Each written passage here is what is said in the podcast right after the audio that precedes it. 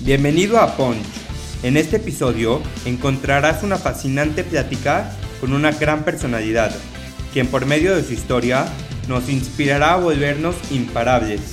Además, nos dará grandes consejos de vida y nos contará cómo ha podido levantarse de los knockouts que ha recibido. Prepárate para aprender y disfrutar.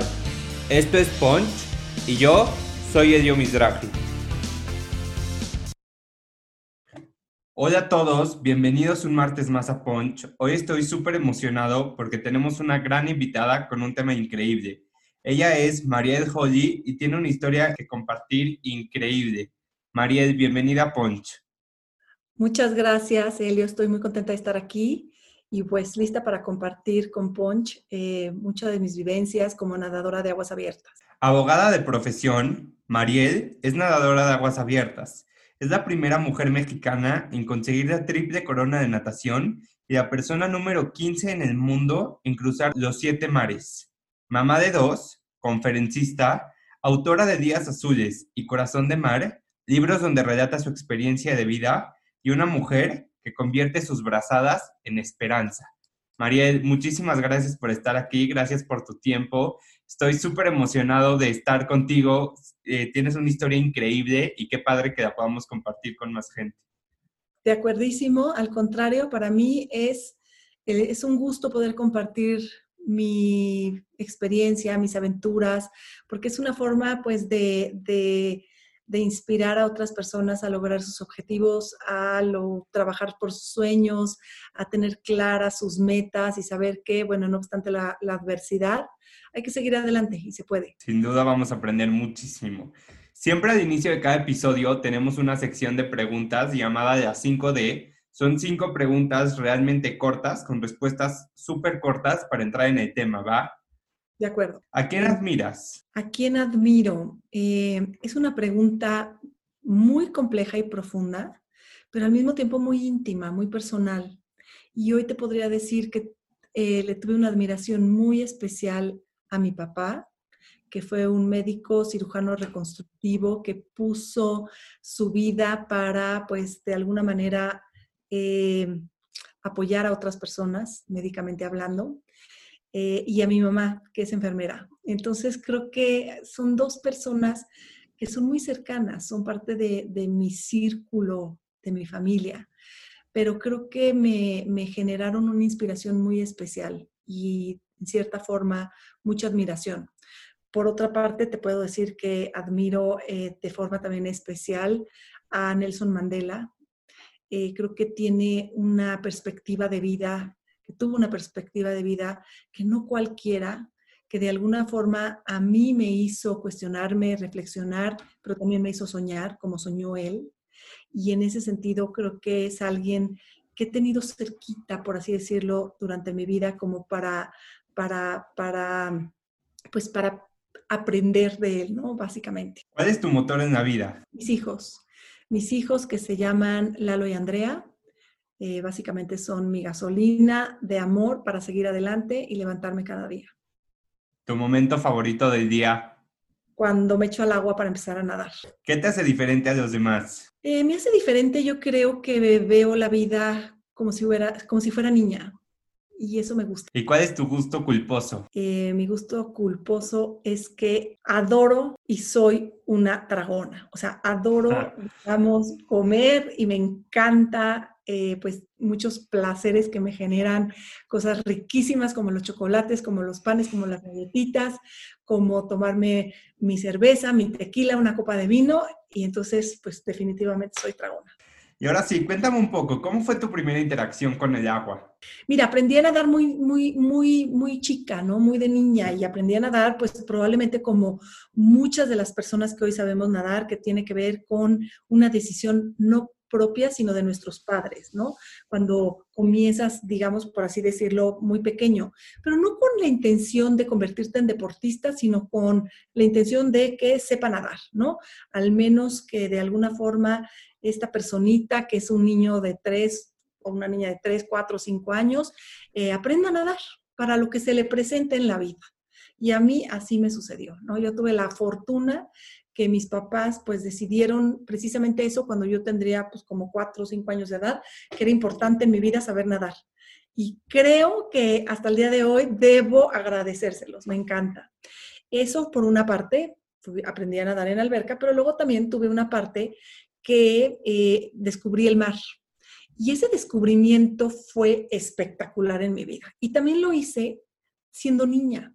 Cuando tenía alrededor de 9, 10 años de edad, mis abuelos me invitaron junto con mi hermana a pasar unos días a Acapulco. Ellos vivían en Acapulco y parte de la rutina de todos los días era pues caminar en la playa durante el amanecer, la mañana, recoger conchitas y, este, y por ahí del tercer día yo ya traía los pies raspados, traía una herida en el talón porque me había cortado el día anterior. Entonces, al final de la caminata, yo ya lo único quería era o regresarme nadando o no regresarme, porque ya no quería seguir caminando.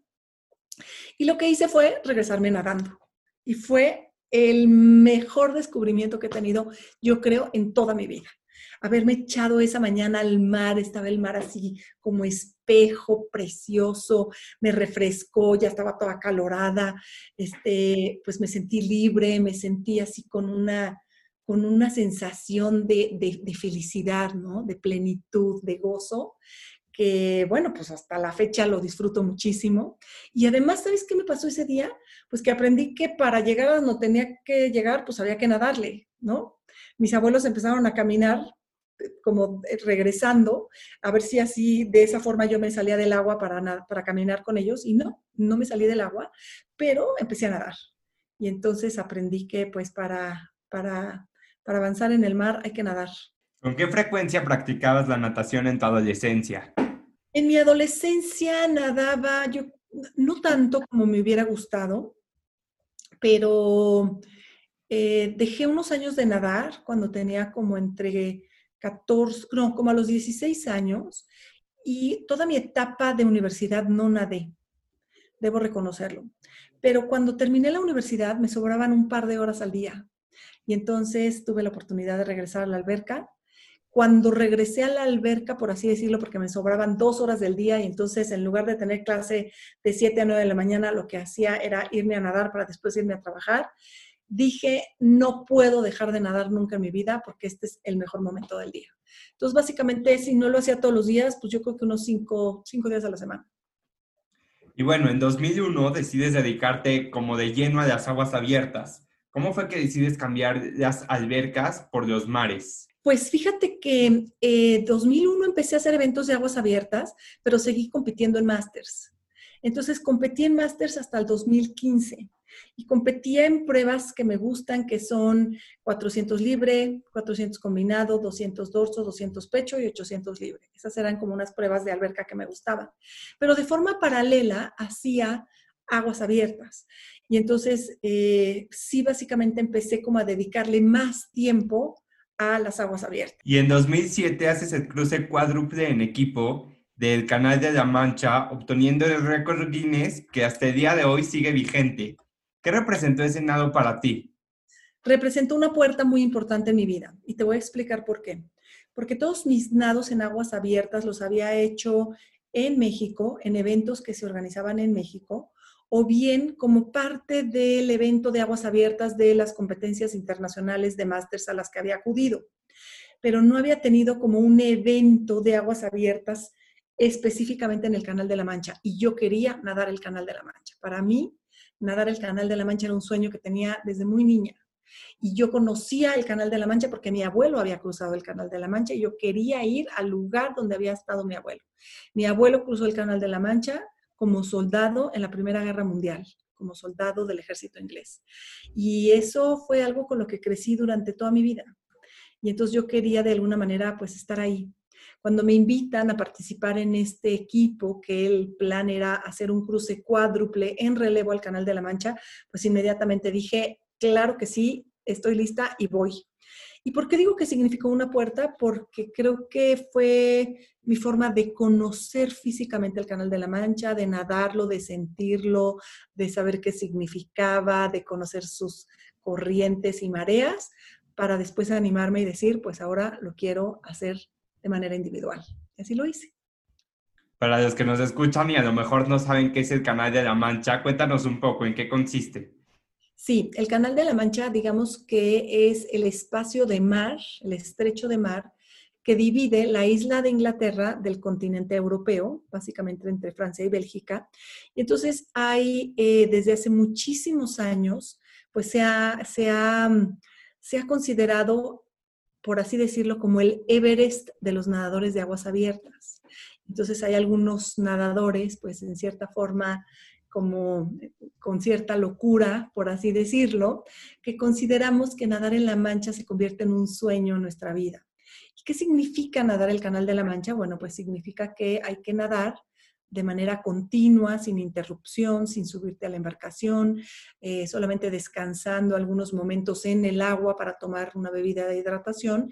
Y se inicia el nado en la playa que se llama la playa de Shakespeare, en la ciudad de Dover, en Inglaterra, para terminar pues en la costa de Francia. Básicamente la mayor parte de los nados terminan en una zona en Calais, que se, sí, en, una zona de Calais que se llama, eh, digamos, eh, el Pointe, o sea, el, el, punto más cercano. Sin embargo, pues no termina donde termine, ¿no? Yo no llegué específicamente a Calais, pero llegué pues a una, a una playa cercana, por así decirlo. Entonces es, es, todo un evento, es un acontecimiento. Hay que, si alguien por ahí dice, oye, yo quiero nadar el Canal de la Mancha, pues hay que entrenar de entrada, preparar tu cuerpo al frío. La temperatura del agua normalmente está entre 16, 17 grados centígrados. Para los que les gusta nadar y se echan un clavado en la alberca, pues las albercas en la Ciudad de México eh, normalmente tienen calefacción y están entre pues 28, 30 grados centígrados, entonces digamos que, que pues es la mitad, ¿no? De temperatura, es frío. Para los que conocen las estacas, eh, las estacas que para muchas personas se les hace que está helado, las estacas están entre 21 y 22 grados centígrados, ¿no? Entonces todavía ahí hay que bajarle la temperatura. Entonces hay que, hay que entrenar la distancia necesaria, la distancia más corta, por así decirlo, entre Inglaterra y Francia es de 33 kilómetros. Sin embargo, es una zona con mucha corriente, las mareas cambian cada seis horas, entonces pues termina uno nadando mucho más de los 33 kilómetros, ¿no? Es muy raro el nadador que haya tenido un cruce así como en línea recta. Normalmente pues la marea te va, te va desviando un poco, ¿no? La corriente te va desviando un poco del objetivo de hacer un cruce en línea recta. Y entonces eh, te comentaba, ¿no? Si alguien dijera, oye, yo quiero entrenar, bueno, quiero nadar el Canal de la Mancha, pues hay que prepararse físicamente, hay que prepararse mentalmente, emocionalmente, ¿no? Tener claro a dónde vas, por qué lo estás haciendo. Tiene que significar algo muy especial en tu vida para decir, yo quiero hacer esto. Que tiene que ver con, con la razón que cada quien tenga. Y bueno, pues luego hay que escribir a la Asociación de Nadadores y Pilotos del Canal de la Mancha para que te den una fecha en la que puedas nadar. Y si tú, Helio, quisieras nadar el Canal de la Mancha pronto, pues me dirías, Mariel, yo quiero ya ir el año que entra y te diría que creo que el año que entra ya no hay reservaciones. Pues para el 2022, pues a lo mejor, y si no, pues como del 2023 en adelante, más o menos. Entonces es un, es un evento complejo, es un evento que significa mucho en términos de un logro, por una parte deportivo, pero por otro lado, para muchas personas no es nada más un logro deportivo, es un logro personal, es un reto personal. Mencionabas que te tienes que preparar física y mentalmente. ¿Cómo te preparas tú? Bueno, físicamente hago eh, un entrenamiento de natación con e, cierto número de kilómetros, digamos, semanales y luego pasa a mensuales y luego cierto número de horas de nado continuo los fines de semana, porque entre semana pues nado entre a veces cuatro, al máximo cinco kilómetros en una sesión. Em, y entonces eh, los fines de semana hago horas de nado continuo. Entonces empiezo a lo mejor mi temporada haciendo cuatro horas de nado, luego al siguiente mes hago cinco horas de nado, al siguiente mes hago seis horas de nado continuo. Y la idea también de hacer estas horas de nado es hacerlas en algún lugar, por así decirlo, con las condiciones similares a las que pues te va a tocar en el Canal de la Mancha. Entonces, este, pues Acapulco no es la mejor opción porque el agua está muy calientita, entonces hay que buscar que el agua esté fría, que sea mar, nadar de noche en el mar, que te sientas cómodo. Eso por un lado, ¿no? Que es el entrenamiento físico.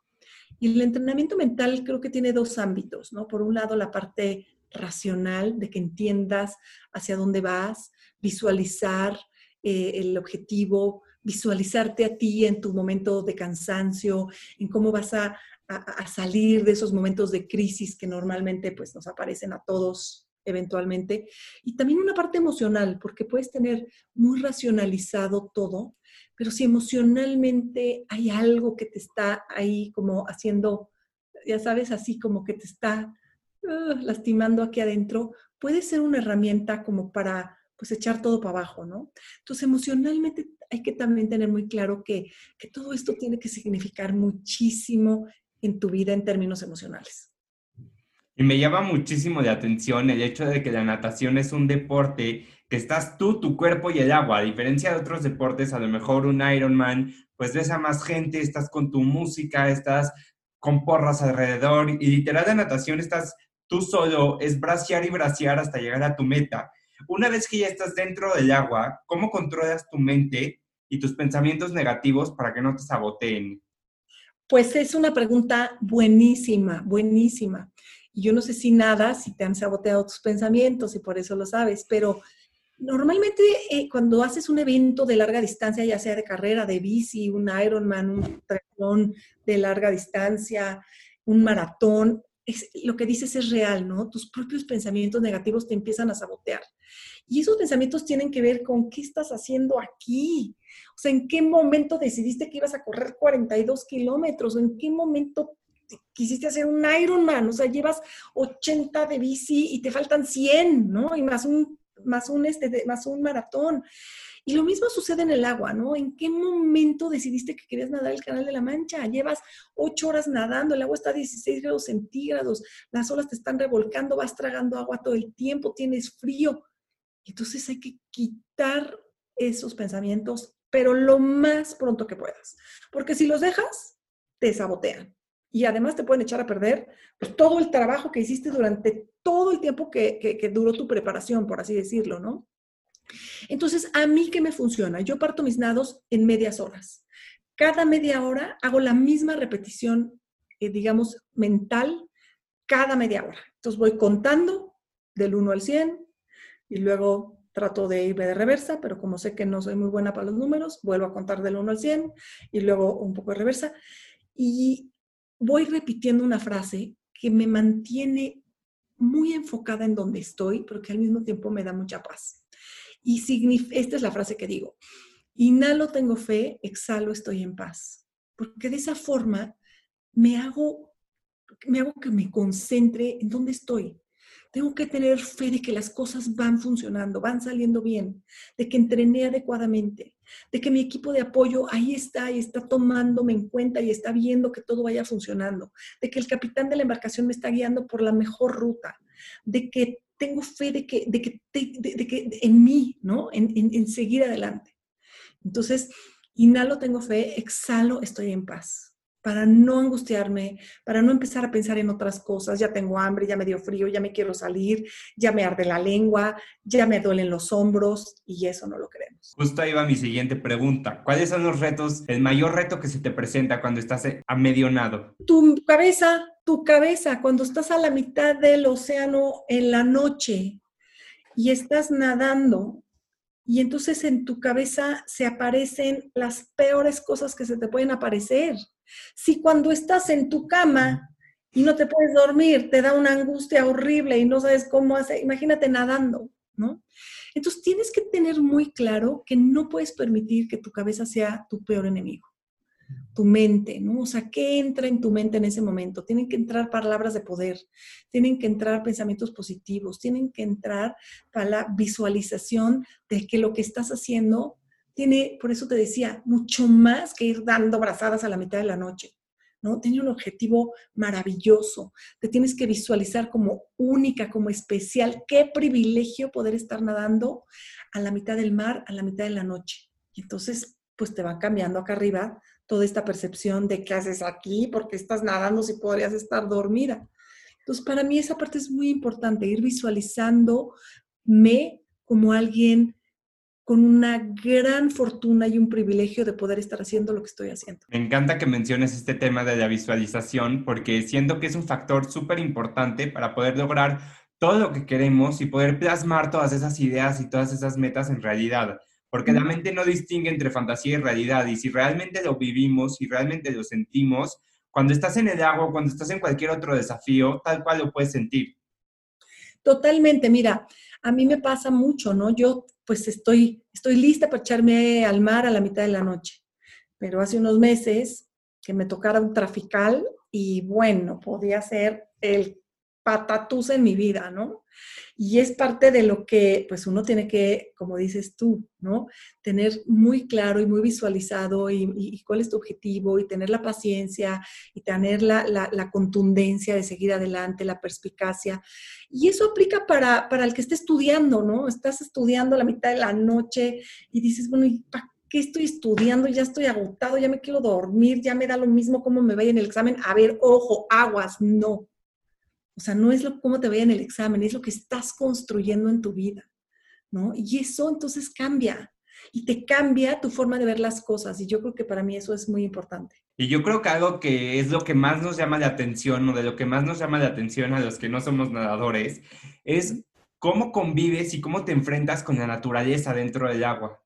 Pues mira que es, una, es un privilegio, a mí es algo que me encanta. Ahora, hay dos momentos complicados que pueden complicarle un nado a cualquiera. Y a diferencia de lo que a lo mejor traes en la cabeza, puede ser, eh, ¿qué pasa cuando te sale un tiburón? La verdad es que no los traigo en la cabeza, los tiburones.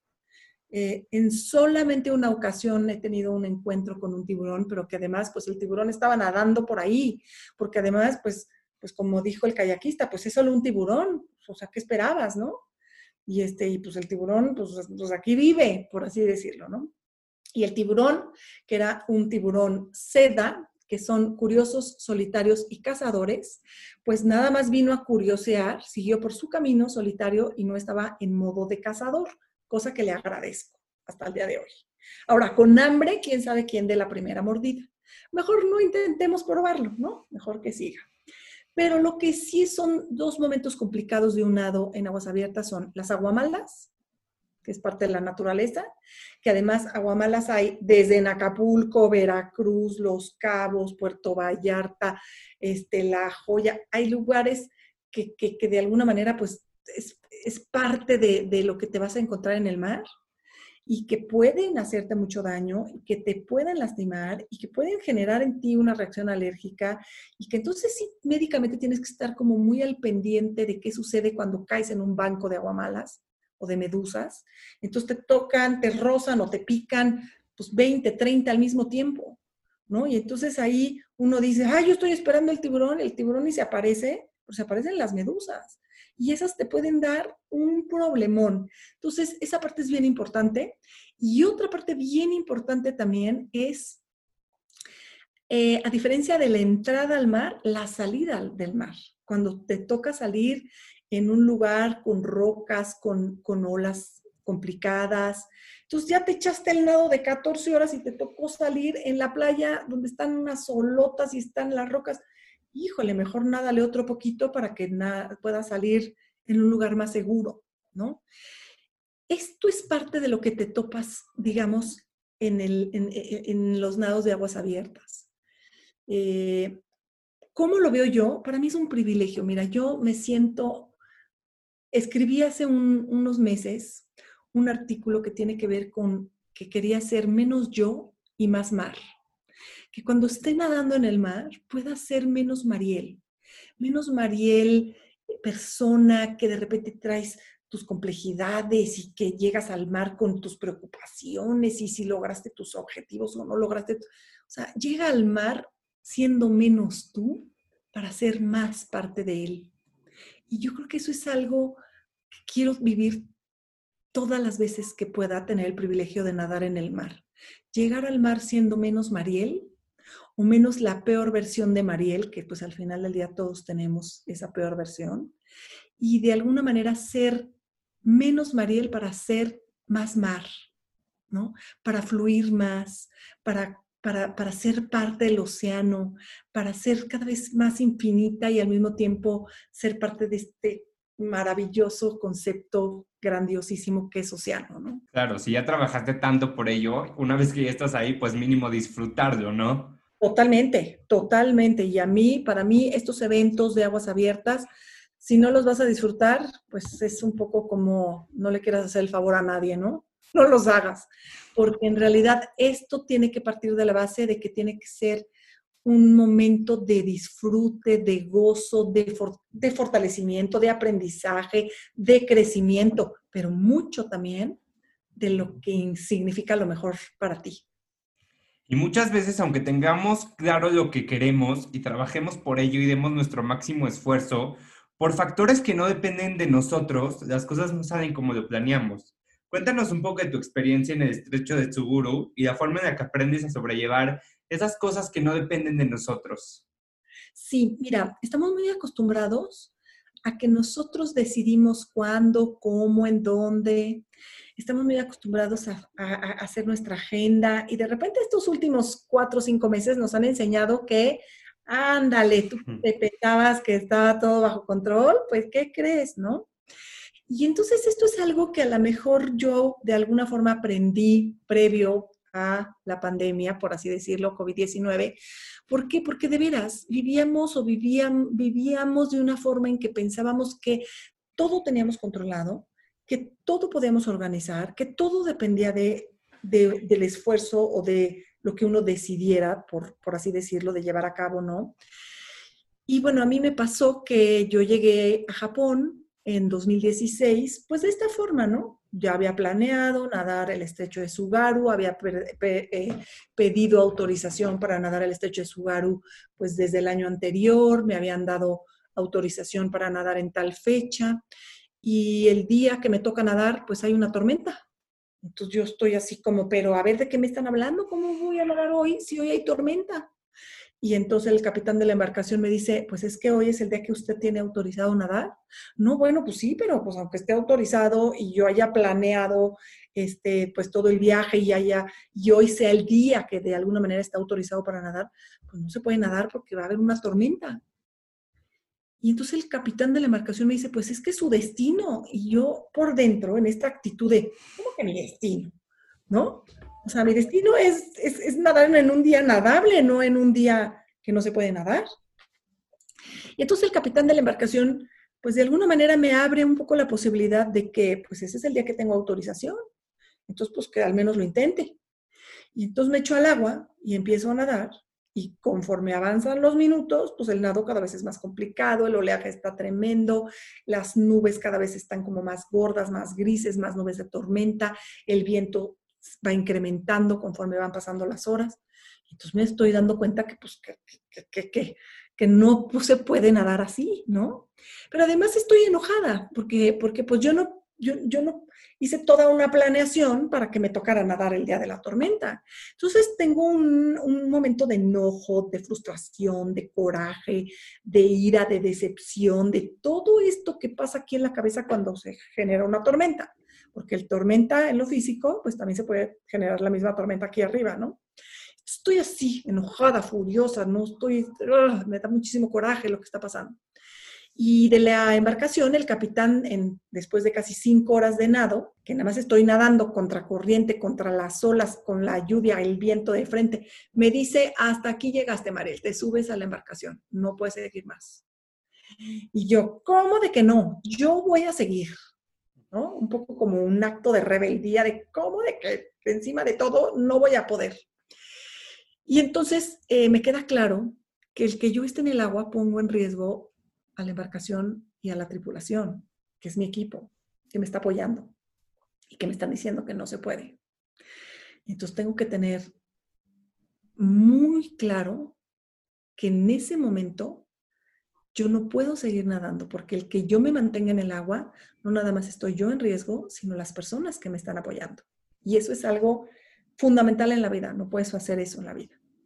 Y entonces decido nadar un par de minutos más, así como para sacar el coraje, nada más como para, ya me iba a acabar, me iba a subir a la embarcación. Y cuando giro mi cabeza a respirar, veo lo que te acabo de decir, el oleaje complicado, las, las nubes, empieza a llover por allá lejos, muy fuerte. Y cuando pongo mi cabeza dentro del agua, veo que el fondo del mar está en paz. Y eso me impacta muchísimo. ¿Qué quiero decir con esto? Que la tormenta que se está formando en lo físico y que está aquí en la superficie no le llega al corazón del mar, no llega a, a la profundidad del mar. Y en ese instante me impacta tanto esto que yo lo que digo es, yo quiero tener un corazón como el corazón del mar, que no le llega la tormenta y se mantiene en paz. Y por eso mi libro se llama Corazón de Mar. Aquí está. Justo ahí va a llegar porque me encantó leer tus libros. Para todos los que nos escuchan, se los recomiendo muchísimo. Y justo mientras leía Corazón de Mar, cuentas cómo le das sentido a tus trajes de baño, cómo los nombras. Y fue algo que me llamó muchísimo de atención y me encantaría saber más de eso porque creo que es una estrategia increíble que a muy poca gente se le hubiera ocurrido. Eh, sí, mira, así como hay personas que les gustan los zapatos, ¿no? A las mujeres a lo mejor tienen unos vestidos, los hombres chamarras, este, así como una prenda especial de vestir, pues a mí lo que más me gusta es tener trajes de baño, ¿no? Y entonces me gustan pues de todos colores, de algún color en especial, eh, básicamente diseños distintos de las telas, luego de repente tengo modelos pues que ya son viejitos pero que me encantaban y me encanta seguirlos usando. Y entonces, ¿por qué les pongo un nombre a mis trajes de baño? ¿no? Porque, porque en cierta forma son parte como de, de, pues digamos, de, son mis compañeras o compañeros de, de entrenamiento, de travesías, ¿no? Conocen mis secretos, eh, saben de qué estoy hecha, saben que, me, que puedo tener una crisis, pero que tengo la capacidad de tranquilizarme y de seguir adelante. Y entonces, eh, pues tengo trajes de baño, como el traje de baño que usé en Japón, un traje de baño de flores azul, que le puse Ikigai, que es una palabra japonesa que significa lo que le da sentido a tu vida, eso que hace que te levantes, que veas más allá de lo que estás haciendo en este instante, que puedas ver lo grandioso, lo maravilloso que significa el estar aquí en este planeta. Y ese nombre se lo puse precisamente por eso, porque con ese traje de baño nadé en esa tormenta. Y entonces entendí que cuando el capitán de la embarcación me dijo, este es su destino, y yo me enojé como diciendo, ¿cómo que va a ser mi destino que, que no pueda y que tenga que nadar en medio de la tormenta? Me di cuenta que tenía razón. Y que ese traje de baño, de alguna manera, era, pues tal cual, ¿no? El, el motivo esa palabra, por así decirlo, el, lo que me hace seguir adelante, porque además ese día decidí que si yo quería y así lo decidía, tendría una nueva oportunidad para nadar. Y eso es algo maravilloso que nos presenta la vida y que debemos aprovechar siempre. Siempre tenemos una nueva oportunidad para seguir adelante. Y luego tengo otros trajes de baño que se llaman eh, tengo un traje de baño que se llama Sueños, ¿no? Y sueños tiene que ver con, con ir generando sueños en mi mente. Y hace poco escribí un texto que decía, necesito desesperadamente un sueño para seguir adelante. Y ese es un traje de baño que usé hoy en la mañana, porque ya estoy nadando en, en, en, una alberca aquí en la Ciudad de México. Y ese sueño, ese traje de baño que se llama Sueños y que de alguna manera pues reflexioné en mi mente eso que escribí hace un tiempo de necesito desesperadamente un sueño para seguir adelante. Hoy con mi traje de baño puesto llamado Sueños, ya lo encontré. Wow. Si pudieras elegir, ¿cuál crees tú que ha sido el traje más representativo en tu vida? Pues mira, no lo uso todos los días para ello, pero es el que uso para ser mamá. No me pongo traje de baño pero es un traje de baño muy especial porque ser mamá, híjole, abarca tanto, significa tanto, y entonces además son tantas etapas distintas. ¿No? Cuando eres mamá de bebés y entonces, bueno, todas las mamás estamos enamoradas de nuestros bebés y hagan lo que hagan, son lo máximo en la vida y de repente ¡ah! ya crecieron y hacen travesuras, entonces tú traes el mismo traje de baño, que es el traje de baño de la ternura y del amor, y pácatelas, te lo tienes que cambiar porque ahora necesitas un traje de baño, pues que sepa poner reglas y que, y que sepa hacer disciplina y dices, ¿y cómo se hace eso, no? Y luego de repente, pues necesitas otro traje de baño, que significa que le debes de dar libertad a tus hijos. Pero ¿cómo? Pues si apenas son chiquitos. No, no es cierto, ya tienen 18 y 20 años. Ay, no, pero yo los veo pues casi, casi que igual que cuando usaba el traje de baño de la ternura. Y entonces ahora tienes que usar un traje de baño que les dé libertad, que les reconozca sus proyectos, que les dé pues todo lo que significa su camino. Entonces es un traje, digamos que, que es el mismo traje de baño porque ser mamá es siempre, pero hay que usar distintos trajes de baño, ¿no? Para las diferentes etapas. Qué bonita forma de verlo. Y desde hace varios años empezaste a nadar con causa. Tus brazadas se empezaron a transformar en cirugías, en tratamientos de quimioterapia, en apoyo a mujeres en cárceles. ¿Cómo surge esta increíble labor altruista complementada con tu pasión? Surge porque mi papá, no, el doctor Noel Holley, fue cirujano del Instituto Mexicano del Seguro Social cuando se jubila de su, digamos, de su carrera como cirujano reconstructivo, de accidentes, de situaciones complicadas, lo invitan a hacer cirugías para niños con labio y paladar hendido. Y él me invita, pues de alguna manera a mí también a participar en todo este proyecto. Y cuando yo vi la increíble transformación que había en la vida de un bebé antes y después de la cirugía, dije, yo quiero ser parte de este proyecto yo no sé operar, yo no sé hacer cirugías, yo no soy anestesista, pero sé nadar. Entonces, pues vamos a hacer que todos los nados que yo haga de alguna manera puedan poner un granito de arena para que se den estas cirugías. Y esa es la razón por la que durante muchos años nadé para generar cirugías para niños con labio y paladar hendido. Y al poco tiempo de, de bueno, digamos que eh, mi papá falleció en el Inter y entonces seguí nadando para cirugías para niños con la paladar hendido. Y así lo hice en el cruce cuádruple al Canal de la Mancha en relevo, eh, cruce individual en, en, de mi cruce individual del Canal de la Mancha, mi nado alrededor de la isla de Manhattan y mi nado del cruce al Canal de Catalina. Y de alguna forma, pues la vida sigue y la vida cambia y mi esposo Eduardo se enfermó y entonces tuvo una enfermedad muy complicada y en este proceso de quererlo apoyar a él, como familia quisimos apoyar a otras familias que de alguna manera estaban pasando por una situación similar y esa es la razón por la que comencé a nadar para apoyar a Casa de la Amistad para Niños con Cáncer. Y a lo largo de esta plática me he dado cuenta que eres una mujer que tiene muy claras sus metas y una vez que tenemos claridad en lo que tenemos, es mucho más fácil cumplirlo. ¿Qué consejo nos puedes dar a todos los que están escuchando para tener una claridad en todo aquello que queremos lograr? Mira, primero que nada, lo que les diría es que se agarren muy fuerte, pero muy, muy fuerte. Agárrate muy fuerte de tus sueños. O sea, esos sueños que parecerían así como imposibles, pero que llega el momento de la crisis y entonces dices, es que yo de niño soñaba que iba a ser el constructor del edificio más alto del planeta Tierra y ahorita estoy estudiando para el examen de cálculo que tengo mañana y estoy a punto de aventar la toalla, no la avientes. Agárrate fuertísimo de tus sueños, porque de esa manera te vas a ir generando la claridad de que lo que estás haciendo tiene sentido y vale la pena para lograr tus sueños. Esa es una parte bien importante.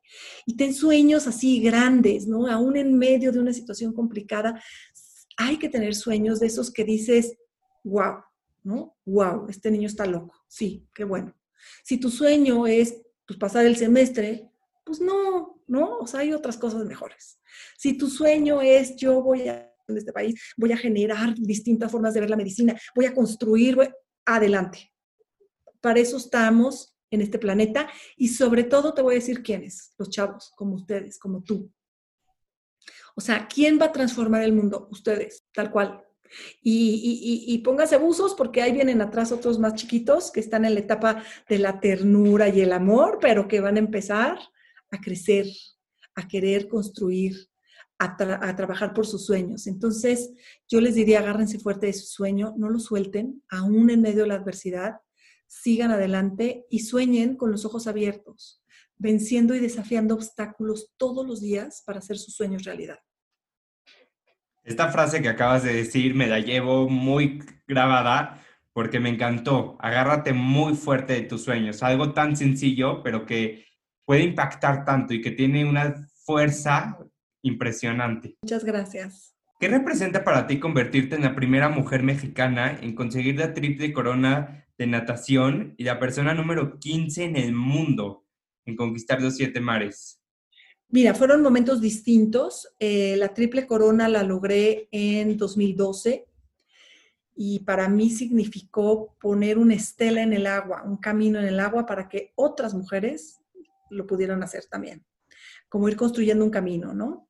Y, este en su momento fue para mí un logro muy importante, no nada más desde un punto de vista deportivo, creo que más desde un punto de vista personal. Y pasaron los años y después, eh, pues el año pasado concluí el proyecto Ocean Seven o Siete Mares, me convertí en la persona 15 en el mundo en haber logrado el, el, proyecto Ocean Seven, que consiste en nadar el Canal de la Mancha, el Canal de Catalina, el Canal de Molokai en Hawái, el Canal del Norte entre Irlanda del Norte y Escocia, el Estrecho de Gibraltar entre España y Marruecos, el Estrecho de Sugaru en Japón y el Estrecho de Cook en Nueva Zelanda. El año pasado, 2019, en marzo, concluí este proyecto nadando el Estrecho de Cook en Nueva Zelanda. Ese día me convertí en la persona número 15 en el mundo en haber logrado este proyecto. Pero también te voy a decir una cosa. Me dio la claridad de darme cuenta que esto es algo que quiero seguir haciendo. Y al haber terminado el proyecto Ocean 7, la World of Open Water Swimming Association me nominó para ser la mujer del año de las aguas abiertas y me dieron ese reconocimiento. Entonces, eh, soy la mujer del año 2019 de las aguas abiertas. ¿Qué significa esto? Significa que voy a seguir nadando para seguir eh, pues salpicando mucha agua, pero también mucha inspiración para seguir adelante, para lograr nuestros sueños. ¿Cuáles son tus próximos retos por conquistar? Ándale, pues, tengo retos en el agua y afuera del agua. Y mi reto más importante es mi familia. Mi segundo reto más importante es mi trabajo y, de, digamos que partiendo de la base de que tenemos salud. Eh, antes de hablar de retos, hablaría de bendiciones y para mí creo que yo no puedo pensar en un reto si de alguna forma no tengo eh, la bendición de la salud, por así decirlo, de que mi familia estemos juntos, de que estemos bien, pero también eh, tengo que hablar de saber agradecer, de tener la humildad para darme cuenta, pues cuando hay que seguir, cuando no, cuando, por qué camino, de poder adaptarme, de poder cambiar. Y eso me hace pues tener que reflexionar todos los días si lo que estoy haciendo es para bien, si lo que estoy haciendo es de crecimiento para mí, para la gente que me acompaña en el camino, que básicamente son mis hijos, mi familia, mis amigos, mi equipo de apoyo. Y eso hoy está, está muy presente en mi vida, ¿no? Porque más allá de estos retos está esto, el, vivir cada día, te digo, con ese agradecimiento, con humildad, con respeto, con, con, poder apoyar a otros a que sigan creciendo, tal cual. ¿Cómo te podemos encontrar en redes sociales y cómo podemos conseguir tus libros? Ay, mira, los libros me los piden a mí, me escriben en cualquiera de mis redes, por favor o en, este, en Amazon, ¿verdad? Porque tú los leíste. Sí, en Kindle. En Kindle. Ahora, mis redes sociales me encantaría que me siguieran en Instagram, Mariel Holley, o bien en mi fanpage de, em, de Facebook, que yo llevo esa página y la verdad es que me ayuda mucho que, me sigan, porque comparto mucha vida, comparto pues muchos momentos bien padres de, lo que puedo de alguna manera generar inspiración y motivación en otras personas. Y en Twitter, pues también Mariel Holley. Mm. Corazón de Increíbles, por cierto, se los recomiendo muchísimo. Yo los leí cada libro en un día de tan buenos que estaban y de tan una forma de narrar increíble, con consejos de vida Wow. Para chavos, ¿no? O sea, no vayas a pensar que ahí esta ruca va a dar Sí, súper entretenido, como que a lo mejor puedes pensar que todo lo contrario y empecé a leer y no paré de leer, o sea, literal, me los eché de corrido. Gracias. Quiero cerrar con una frase que justamente está en uno de tus libros, que me encantó, y dice, llena tu cabeza con esperanza y voluntad, y tu corazón con amor y alegría, para que el miedo tiemble y temblando se vaya muy lejos. Tal cual. Que así sea. ¿Ok? Pues muchísimas gracias, Mariel. Gracias por este episodio. Gracias a todos por escucharnos y nos vemos el próximo martes en Martes de Punch. Muchas gracias por invitarme, muchas felicidades por el programa y gracias por leerme y por escucharme. Ponche, gracias por escucharnos un martes más. Estuvo increíble el episodio con Mariel. Si no has leído sus libros, te los recomiendo muchísimo. Corazón de Mar y Días Azules. Son dos libros súper fáciles de leer, súper divertidos, con consejos de vida increíbles que no te los puedes perder. Nos vemos el próximo martes con un nuevo episodio, un nuevo invitado y estate atento a nuestras redes sociales que vienen muchísimas sorpresas y muchísimo contenido nuevo que estoy seguro que te va a encantar.